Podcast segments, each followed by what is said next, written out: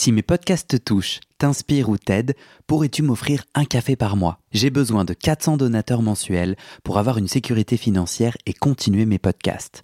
Je ne peux pas continuer bénévole, alors deviens un des 400 en m'envoyant tout de suite un email à guillaumefedepodcast.com. Merci. Salut, moi c'est Guillaume. J'ai fait 10 ans de psychanalyse. Un jour, je décide d'arrêter et de faire le bilan. Est-ce que la psychanalyse, ça marche? Et comment Dans ce podcast, des gens viennent chez moi me raconter leur toute dernière séance sur le divan et comment la psychanalyse les a aidés, ou pas. Chaque témoignage est un chemin de vie et ses rebondissements, pas de montage, pas de coupe, Parfois, je joue au psychanalyste et parfois au patient. J'autoproduis ce podcast avec mes petites mains tout seul et j'ai besoin de vous. Si ce podcast vous touche, vous aide, je cherche 400 personnes prêtes à me donner 5 euros par mois. Pour faire partie des 400, envoie-moi un email tout de suite à guillaumefedepodcast.com. Bonne écoute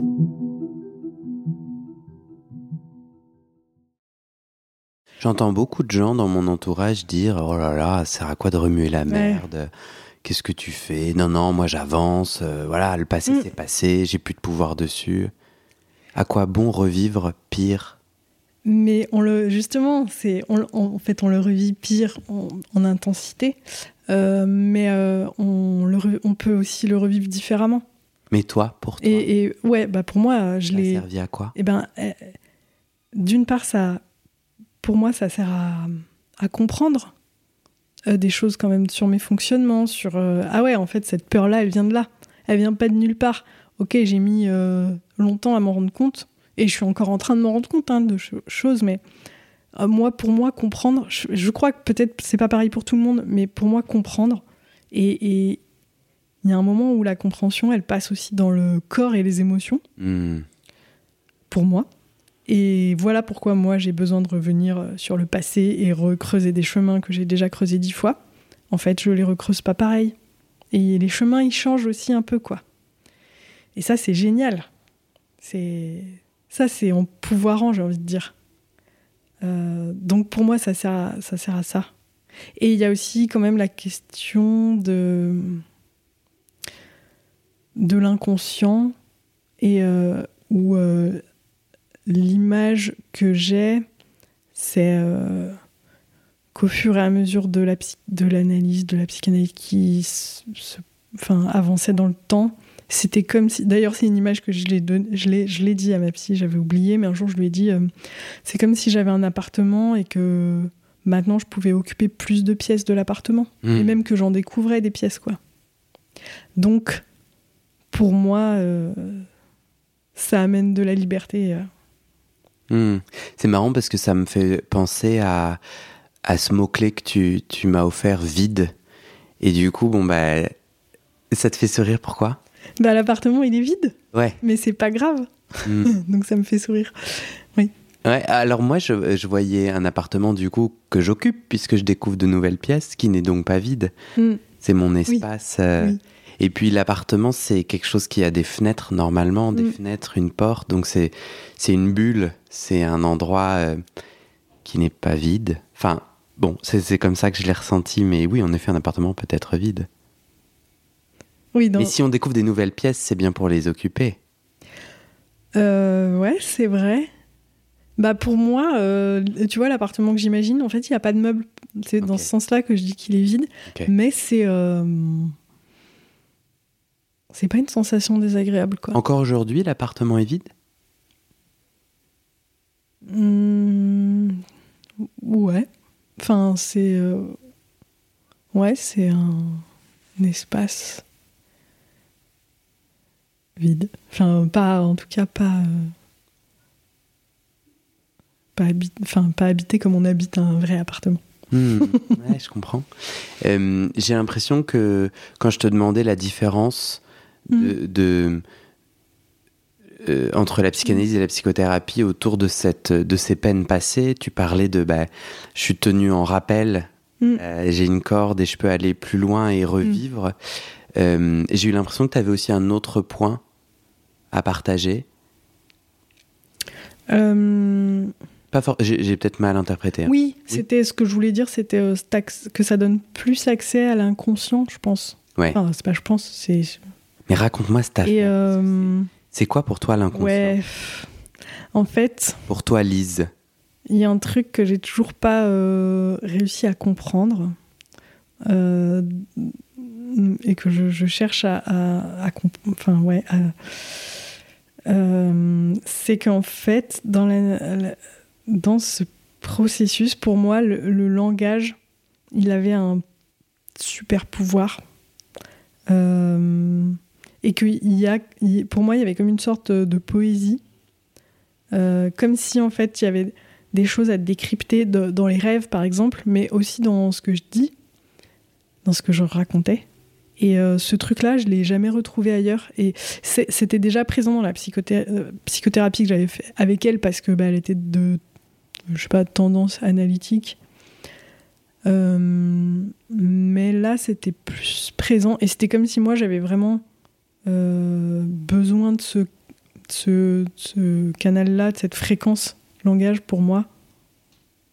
C'est-à-dire les mots qui sortent sur le divan, c'est une autre fréquence, il se dit quelque chose d'autre. C'est comme ça que tu raconterais l'inconscient? C'est ce, c'est ce surplus, c'est ce... Ouais. Ouais. Co- comment tu... Quand tu dis... Est-ce que tu aurais des illustrations de... Non mais je crois que tu as répondu. Tu dis, moi, les mots sur le divan me donnent accès à l'inconscient. Ouais. au travers de la poésie, c'est-à-dire au travers de, de ce qu'il y a en plus Mm. derrière les mots, parce que une poésie, c'est une suite de mots, Ouais. mais il y a quelque chose en plus Ouais. qui, qui vit quand on la lit. C'est ça? Ouais. Ouais, parce qu'ils se juxtaposent en fait. C'est ça dans la poésie. Ça peut être des choses qui ont pas forcément euh, de lien à première vue, mais juxtaposées, bah, ça fait une image, ça fait, euh, ça fait une image nouvelle. En fait, c'est ça qui se passe sur le divan pour moi. C'est euh, que, bah, en disant tout ce qui vient dans le désordre, j'enchaîne deux trucs et après je fais ah. Ou alors je, je m'entends dire quelque chose et ah. Ah ouais, d'ailleurs. euh, Ouais. Hmm. Ouais, ça me parle. Et est-ce que j'ai l'intuition que ton chemin d'analyse, tu as plusieurs fois répété, c'est pas énorme. euh, voilà, je vais vous raconter une anecdote, mais c'est pas énorme. Euh, j'ai l'intuition que l'analyse a fait son travail ou tu as fait le travail et que c'est une suite de petits points euh, à la monnaie, tu vois, impressionniste, et que tu saurais pas dire alors là voilà euh, en février il y a eu un tournant Mm. exceptionnel et j'étais ceci, je suis devenu cela. Mm. C'est- C'est le cas? Oui, ouais, c'est vrai. C'est de la maïotique, c'est du Hmm. ou, ou bien j'ai mal interprété. Si, si, si, c'est ça, ouais. C'est ça, c'est comme. euh, mais je- moi, l'image que j'utiliserais et que je crois avoir utilisé, c'est. euh, je suis arrivée avec euh, un peu, un, tu vois, un champ de ruines, quoi. J'avais tout cassé, j'avais tout déconstruit et franchement, je savais plus par quel bout prendre les choses. Euh, je, je- cet ancien schéma, il me convenait plus, mais franchement, je savais pas quoi mettre à la place, quoi. Tu parles de quel schéma? Euh, ce truc, bah, je suis arrivée avec cette rupture où je me disais non mais en fait je peux plus continuer d'être dans des relations comme ça, euh, ça, ça va pas. Enfin, je, je sais même pas si je suis hétéro en fait. Enfin, et donc tout est un peu voilà. Et, et en fait c'est comme si j'avais en venant voilà deux fois par semaine, en par machin, monté un, un mur pierre petite pierre par petite pierre et un jour. Ben un jour, ça fait quand même un petit muret. Un appartement. après. Ouais, enfin, d'abord un muret, puis en fait petit à petit quoi. Mais oui, c'est un travail de, de un peu qui se voit pas tout de suite. Ouais. T'as l'impression d'avoir fait quel chemin autour du rapport amoureux, qui est un sujet euh, que t'as souvent mentionné? Mm. Euh, et ben ce truc de pouvoir euh, être seul et de pouvoir euh, su- supporter, j'ai envie de dire, euh, le vide et de découvrir que en fait le vide c'était pas vide. Ouais. et que qu'il y avait que j'avais pas besoin de le remplir avec des de l'extérieur, des gens, des, des relations amoureuses ou amicales d'ailleurs. T'étais un peu, oui, dans la boulimie de... Ouais. euh, tu remplissais ton temps, ton emploi du temps pour ne jamais être seul. Ouais, ou quand j'étais seule, euh, par exemple, j'écoutais tout le temps de la musique, euh, la radio, euh, beaucoup, beaucoup. ouais. Et maintenant, je peux plus faire ça, quoi. Ça me. J'ai besoin de. de. de calme, de vide à des moments. Des moments de vide, pas tout le temps, tout le temps, mais. Aujourd'hui, huit ans plus tard, tu dirais que sur le sujet de la solitude, du vide et, de, et du type de relation amoureuse que tu as, tu, tu dirais que c'est plus tes sujets, enfin, c'est-à-dire, tu les as, je sais pas quel mot utiliser, apaisés, conquis, soignés, posés, lâchés? On en tra- euh, voilà, tu n'y travailles plus? Si, bah si, parce que c'est toujours, enfin la question du lien à l'autre, pour moi c'est c'est l'histoire de la vie quoi. Enfin, Hmm. si Mais ça te brûle plus. oui, et puis on change. C'est comme faire un petit pas de côté quand même et voir les choses un peu sous un autre angle. Ouais. Tu, tu disais euh, euh, en analyse, j'arrive, c'est un champ de ruines. Et alors j'ai deux questions. Je vais commencer par la première. Puisque le vide n'existe pas, tu décrivais assez bien. Avant, j'avais toujours besoin de remplir euh, Mm. mes oreilles de musique. Aujourd'hui, c'est plus possible. Mais c'est pas vraiment du vide dont tu parles. Est- Est-ce que tu as compris ce qui te faisait peur, ce que tu fuyais avec la musique, que tu fuis moins aujourd'hui C'était. Ouais. Ouais, c'est euh, je... bonne question. Bonne question parce que c'est vrai que c'est vrai le vide n'existe pas, c'est ce que j'ai compris en fait. Euh, c'est pas vide à l'intérieur.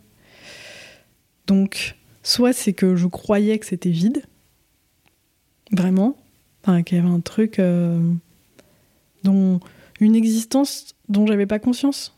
De, euh, de- je t'ai dit la dernière fois, euh, euh, c'est aussi qui je suis quoi. Savoir qui on, qui on est, enfin me voir comme sujet. C'est ça. Donc me rendre compte que j'existe. voilà. Moi, ça me parle énormément et je crois de plus en plus comprendre pourquoi mon intuition me disait ouais, ouais, vas-y. Je me retrouve énormément dans ton histoire. Ok. Et vraiment, moi, cette peur de la solitude, euh, c'est marrant, j'en ai. Grâce à toi, je me souviens comme au début de la psychanalyse, c'était un vrai sujet pour moi. Euh, je- je- avec ce podcast, souvent, je raconte des bouts de, de, de- de Mm. mon analyse. Ou, et grâce à. Enfin, et puis je suis à 80 épisodes, je sais plus combien, non. 70, bon, on s'en fout. Mais genre là, je, je re- c'est une évidence. Et, et le revoilà, ce sujet, je suis, ah, mais bien sûr, mais moi. Et, et, et moi, ce que je fuyais et que je nommais vide, de Mm. façon, en fait, euh, pas- pas- selon moi, pas très éclairée, c'est moi. Ouais. C'est moi l'homosexuel, euh, moi le sensible, moi le créatif, moi le pas matheux, euh, moi le pas scolaire. Hmm. C'était, je crois que je savais que je ne correspondais pas aux normes du bain dans lequel j'étais. Mais c'était impossible pour moi de le quitter. J'étais trop jeune et puis j'avais trop peur. Enfin, je voulais pas. Je Mm. voulais être comme tout le monde. Je voulais rentrer dans ces codes que je comprenais être ceux de mon monde. Mm. Et sauf que mon moi était là. Mais mec, c'est mort hein, en fait. Euh, on va pas passer par là. Ouais. Et donc il me fallait euh, euh, consommer, consommer, remplir, remplir. Hmm. c'est il y avait vraiment un enjeu de fuite. Et moi je sais que hum, ça a été très très euh, euh, j'ai vraiment des souvenirs de de hum, rapidement utiliser la nourriture et la masturbation très très jeune comme façon de remplir ce vide entre guillemets Hmm. puis en plus, euh, à ce moment-là, euh, bon bah tu vois, tu ingères des choses, donc bah en effet tu es plus rempli. Et la masturbation, il y avait, euh, tu remplis le vide de, de la solitude d'après école avec ce secret que personne ne doit savoir, de la culpabilité, de la honte. Enfin, je me remplissais de tout un tas de trucs Et en fait, euh, c'était moi que je ne voulais pas voir. Mm. Ou que je ne pouvais pas voir. hein. J'étais ta- j'étais aussi super jeune. Mm. Ça résonne pour toi ou? Ouais, par certains côtés, ouais. Euh, mais moi, je crois pas que je me fuyais. J'ai pas Mhm. l'impression.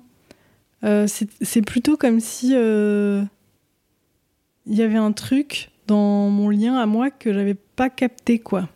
Enfin, ou ben, je me raconte que justement, peut-être avec des cette histoire avec mes parents, enfin ma mère, mais bon, mon père qui n'était pas non plus super présent, ben en fait. euh, je savais pas trop être seule. Enfin, j'avais hyper peur en fait d'être seule. Euh, Alors que tu, ce que j'entends, c'est que tu faisais beaucoup l'expérience de la solitude imposée.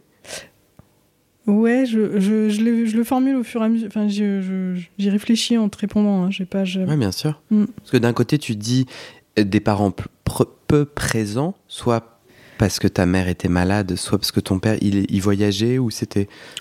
Euh, oui, un peu euh, pour le. Ouais, il était souvent en déplacement euh, professionnel et puis. Mais par ailleurs, ils étaient. C'était pas non plus des parents, euh, tu vois, complètement. Enfin, j'ai aussi plein de souvenirs avec mes parents. hein.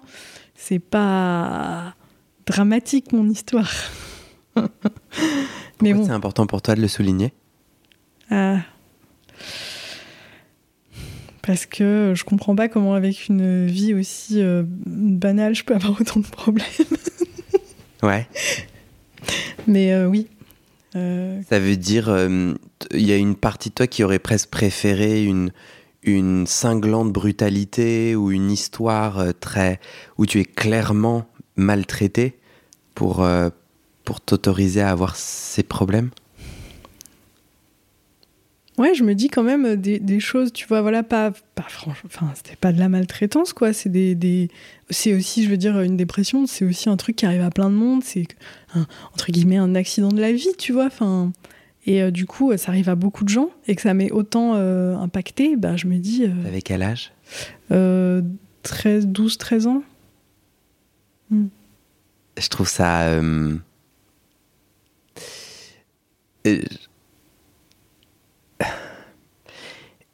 Pour moi, tout l'enjeu de la psychanalyse, ça a été pour moi euh, de sortir d'une posture de petit enfant qui veut protéger et prendre soin de la cellule familiale à adulte qui veut prendre soin en reconnaissant la réalité.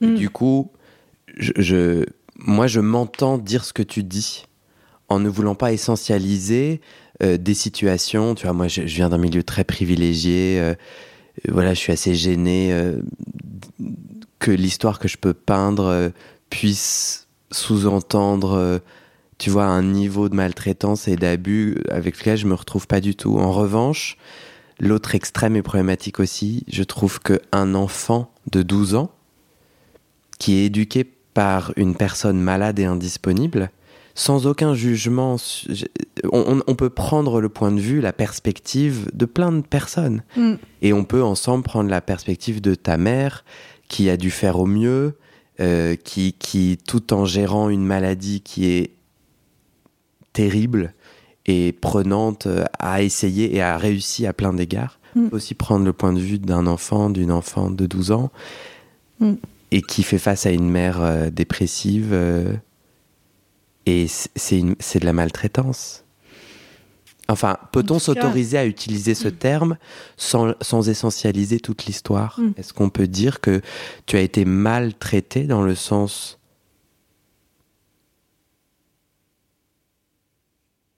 moins bien que si elle n'avait pas été malade peut-être Ou en tout cas, euh, Tu t'autorises pas à ça. non. C'est pas ton endroit. Euh, non, pas à cet endroit-là, non. Euh, À 12 ans, moi je te, re- je te fais un ressenti, ça me met un peu en colère, tu vois. Que tu dises c'est très banal, euh, ça me rend triste et en colère. Enfin, euh, c'est pas des émotions. enfin, je, je suis maître de mes émotions. Oui, oui, pas de problème. un enfant, une enfant de 12 ans, euh, non, en fait, je suis désolé. euh, euh, je suis désolé dans l'ordre des choses. C'est cet être qu'il faut protéger. Qui... Donc non, ce n'est pas banal. Oui, ça arrive à beaucoup de gens, mais Et c'est dur pour beaucoup de gens, en fait. C'est ça aussi. La... Mais oui, c'est peut-être ce truc-là dont euh, il y a encore des choses là-dessus que je porte avec moi et Hmm. qui m'embarrassent, enfin, m'encombrent, me, me, me font encore souffrir, quoi. Hmm. Et c'est ça, c'est de me comparer, de dire tout le temps non, mais moi, ce que j'ai vécu, mais sur plein d'autres sujets, euh, c'est pas très grave. euh, Hmm. Enfin, c'est pas très grave. En fait, euh, et j'en souffre, mais, euh, mais c'est vrai que la, la- je dirais que euh, euh, l'analyse, ça ça m'a quand même euh, permis de me dire à des moments, ah ouais, c'est normal que... enfin, c'est normal. C'est ça que je te disais quand je disais je vois le lit. Enfin, j'ai besoin de comprendre, mais en fait, le moment où il y a quelqu'un qui reconnaît ta souffrance et qui te dit, bah oui, la petite fille que vous étiez à ce moment-là, euh, Mm. elle a eu très très peur en fait. Mhm, mhm. Et elle a toujours très très peur. Et Mm. c'était dur de faire, voir ça. Et là, t'es là, ah oui. Bon, ben ça te fait un truc. Tu vois, qui n'est pas complètement. euh, Hmm. comment dire Oui, je suis encore en train de relativiser ce que j'ai vécu Mm. aujourd'hui. Ouais, ouais, ouais. Tout à fait. Plein. Ouais, je pense qu'il y a. Et ça me touche beaucoup parce que je suis sur ce même chemin. J'ai envie de poser quelque part la réalité sans la déformer, Mm, mm. en Oui. ayant une capacité de, euh, de, de perspectives variées. Moi, Mm. j'ai envie d'avoir un rapport au monde euh, riche, donc en fait, j'ai envie de me mettre à la place des différents protagonistes et de pas essayer de dire il y a un bien et un mal euh, Oui. binaire. Mais j'ai aussi envie de poser là cette réalité là parce que à force de la, je te parle de moi, hein, à force de la relativiser, en fait, je me fais croire que je la diminue, mais je l'amplifie et Oui. je la dévie. Oui. Ça, ça dévisse dans mon escalade, je dévisse. Mm. Je me casse la gueule. je... ça me parle quand tu dis euh, à force de la diminuer, je l'amplifie. Parce qu'en fait, on a besoin de, de, re- de reconnaissance et de soi-même, pour soi-même, quoi. Hmm. Donc- T'en as, as déjà reparlé à ta mère? Euh, non.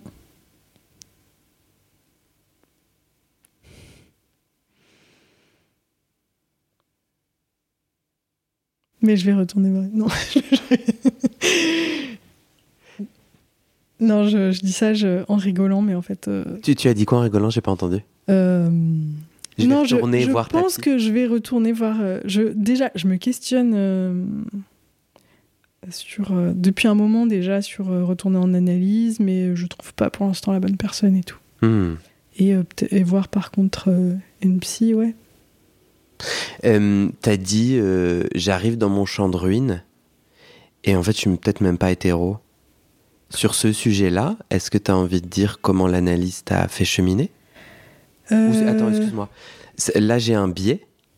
Je me Hmm. dis c'est un sujet important et je le chope au hasard. En fait, je peux me tromper. Est-ce que pour toi, c'était un élément, l'orientation sexuelle a été un élément dont important et dont tu as envie de parler ou pas? Euh, en fait, c'est quelque chose que j'ai peu, très peu euh, abordé euh, en analyse.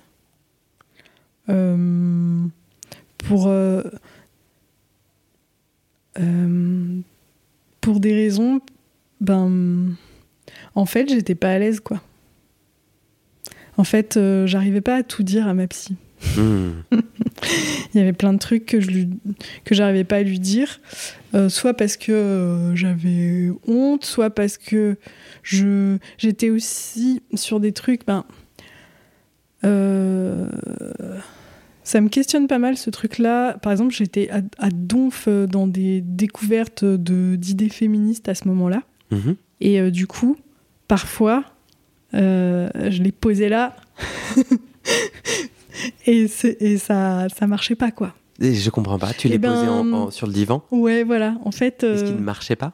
eh ben, euh, en fait, il y, y avait un dogmatisme, je pense, dans mes, dans, dans mes idées. Et, euh, et en fait, j'ai pas trouvé comment articuler euh, ce que je découvrais euh, du féminisme et euh, ben, ce que je vivais, moi, singulièrement. Et, et, et je me disais, bon, aussi, euh, je sais ce que. Enfin, voilà, Freud, euh, je, connais des, trucs un peu théoriques, un petit peu, j'ai pas lu Freud, mais voilà. Et donc, je me disais que forcément, ma psy était anti-féministe, anti-pensée euh, queer, machin. Donc, du coup, qu'elle allait forcément me vouloir me démontrer des trucs, et moi, j'étais en mode ultra protection. Du coup, c'est pas du tout un sujet sur lequel. Enfin, après, je lui ai parlé un peu des, relations que j'ai eues euh, avec des filles, mais, mais je dirais pas que la psychanalyse m'a fait avancer là-dessus. Et c'est la fin de cet épisode. Vérifiez dès maintenant si la suite est déjà publiée. Sinon, vous pouvez vous abonner à ce podcast sur votre plateforme d'écoute pour être alerté dès la sortie des nouveaux épisodes. Et si vous aimez les témoignages intimes comme celui que vous venez d'écouter, j'ai deux autres podcasts qui pourraient bien vous plaire. Je vous les présente. Histoire de devenir moi. Ça, c'est un podcast dans lequel des gens ordinaires me racontent un tournant déterminant pris dans leur vie. Ils racontent le déclic qui a tout changé et comment ils sont devenus un peu plus eux-mêmes. Comment devenir sexuellement épanoui? Ça, c'est un podcast dans lequel des hommes, gays, bi ou queer, racontent leur chemin de sexualité et comment ils tentent de s'épanouir face aux normes. Alors pour écouter ces podcasts, vous pouvez tout simplement taper les titres dans la barre de recherche de votre plateforme d'écoute. Mais je vous mets aussi dans le descriptif de cet épisode les liens pour écouter ces podcasts et les liens de mes réseaux sociaux pour découvrir les coulisses de mon aventure de podcasteur et aussi la page de dons pour soutenir mon travail et mes podcasts. En tout cas, n'hésitez pas à m'envoyer vos retours et vos réactions à guillaumefedepodcast.com ou sur mes réseaux sociaux. Ça me motive énormément de savoir que ces histoires naviguent et résonnent, ou pas d'ailleurs. Allez, merci pour votre écoute et à très bientôt dans vos oreilles.